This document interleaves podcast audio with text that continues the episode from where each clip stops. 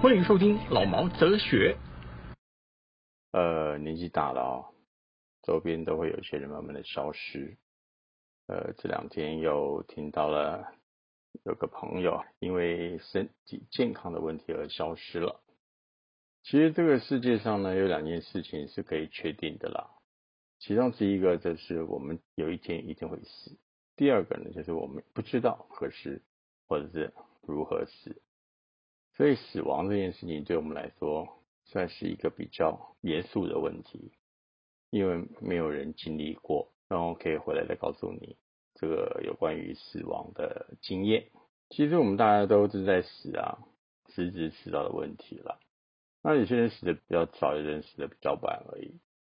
我想这个有很多时候大家都会有些切身的经历，周边的朋友都慢慢的消失了，久久没有联络。等到有一天人家告诉你的时候是，他不在了，或许我们会觉得有点感伤，可是这真的是也是没有办法的事情，因为人就是这样子嘛。从我们生下来那一刻开始，我们就已经逐渐一步一步的在接近死亡了，所以我们要学习如何去面对死亡这件事情。那当然每个人对死亡的看法不一样啦。那今天我则要讲的就是我对。自己一点点的死亡的概念，然后跟大家聊一聊这样。因为年纪大了，开始知道自己要慢慢的去转变一下自己的心态，然后让大家能慢慢的觉得我在或不在对他们的影响并不大，然后给他们的感情也不会因为，然后等到我不见的时候呢。那就会产生了很大的遗憾。那我在我最近在做的一件事情，就是如何让自己在人群之间消失，就 fade out 掉了，就是慢慢的退退出来，退出人跟人之间的那种关系，让人跟人之间关系越来越淡。等到有一天发现我不在的时候，我们就不会觉得很难过。或许这样子来说是很很。残忍的一件事情啊，因为他们或许没有做错什么事情，也不知道发生什么事情，只是突然有一天我不跟他们联络了，然后我没有任何的征兆，然后没有任何的想法，怎么说呢？就是不像以前那般热络，呃，不会造成他们在感情上的一些负担啊，这是我个人认为，然后这也是很自私的，我以为这样，因为每一个人都是一个独立的个体。都会有他自己的以为嘛？那我觉得这是我对认识我的人做的最好的一件事情吧。所以，我们今天谈的已经不再是电影了，是比较严肃的问题了。或许大家听起来会觉得很感伤，然后会很无奈，可是这是很确切的，大家必须面对的问题。即使是我们所认识或者是我们所爱的人，然后濒临死亡的时候，我们也常常是束手无策，不知道如何帮助他们走完人生。或许我们应该就按照我的方式，让他们 觉得比较没有那么的伤感，在一个很幸福、很快乐、很自在的环境下去接受死亡。这个死亡这件事情，真的是也是。人生的一部分吧，生者必死，聚者必散，积者必竭，立者必倒，高者必坠。然后什么事情都是有正反两面的，有阴暗两面的。这就好像是道家的太极里面说法，阴阳之分，有阴必有阳。觉得这也是一个好看的地方，就是你可以在一个人身上发现他的正反两面。他的阳光那一面，跟他的阴暗那一面，那或许站在个人的立场，每一个人他们都会觉得怎样做好，怎样做不好。可是那都是个人而已。很多时候我们必须要想一想，怎么样去面对自己内心的世界，怎么样去面对朋友，怎么样去处理朋友之间的情绪。不光是在活着的时候，在你将接近死亡的时候，也是要保持相同的心态。如果他死了，我会怎么样的那种心态去反推回来，变成我死了，我要怎么样做，让他们不会难过？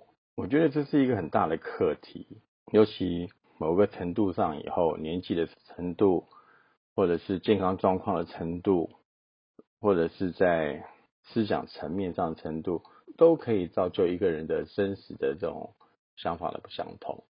那我们真的要好好的去研究一下，让这件事情不再是一个让大家很难过的事情，而是变成一个大家是很欣然能接受的事情。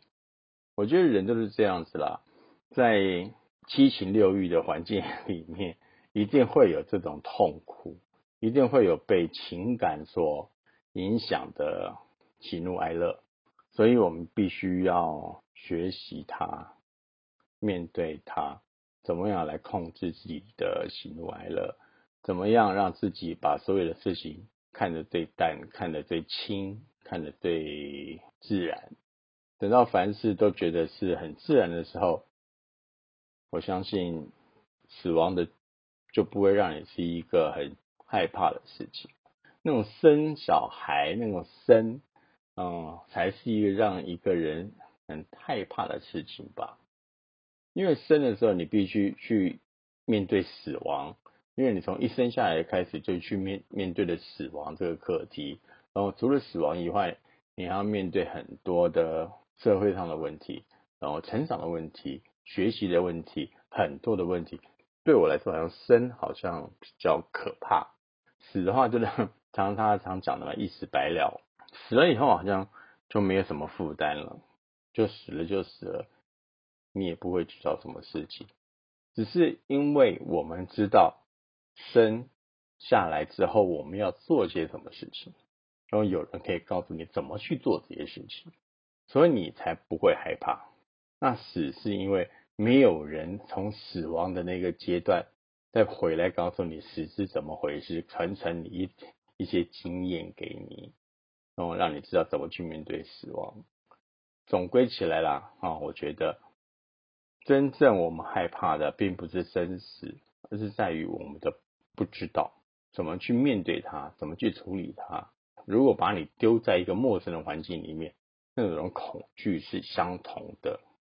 把你丢在一个漆黑的山洞里面，让你不知道接着你要怎么去做的时候，你也没有办法求生的时候，维持你身上的所有的器官的进行，比如说你要喝水。你要吃食物，你要有光亮，你要自己想办法去把它弄出来的时候，你的那种恐惧就相当于你去面对死亡是一样的意思。可是那时候对你来说，你害怕的不是死亡，而是你害怕的是那种不知道，那就所谓的一个无名吧。无名就嗯 怎样的意思？对，就是不知道。我觉得我们真正害怕是不知道这个这个问题，而不在于。真实的问题。你今天如果对你的朋友，你很讨厌他的时候，你本来很喜欢他，两个人感情很好，可是分开之后，后来有一天某因为某件事情吵得不愉快，很讨厌他，然后对他置之不理。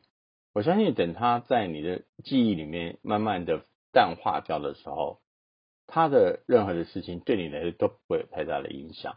我觉得这就是一种你知道的消失。如果这个朋友死掉，你至多只是说哦他死了哦这样子而已。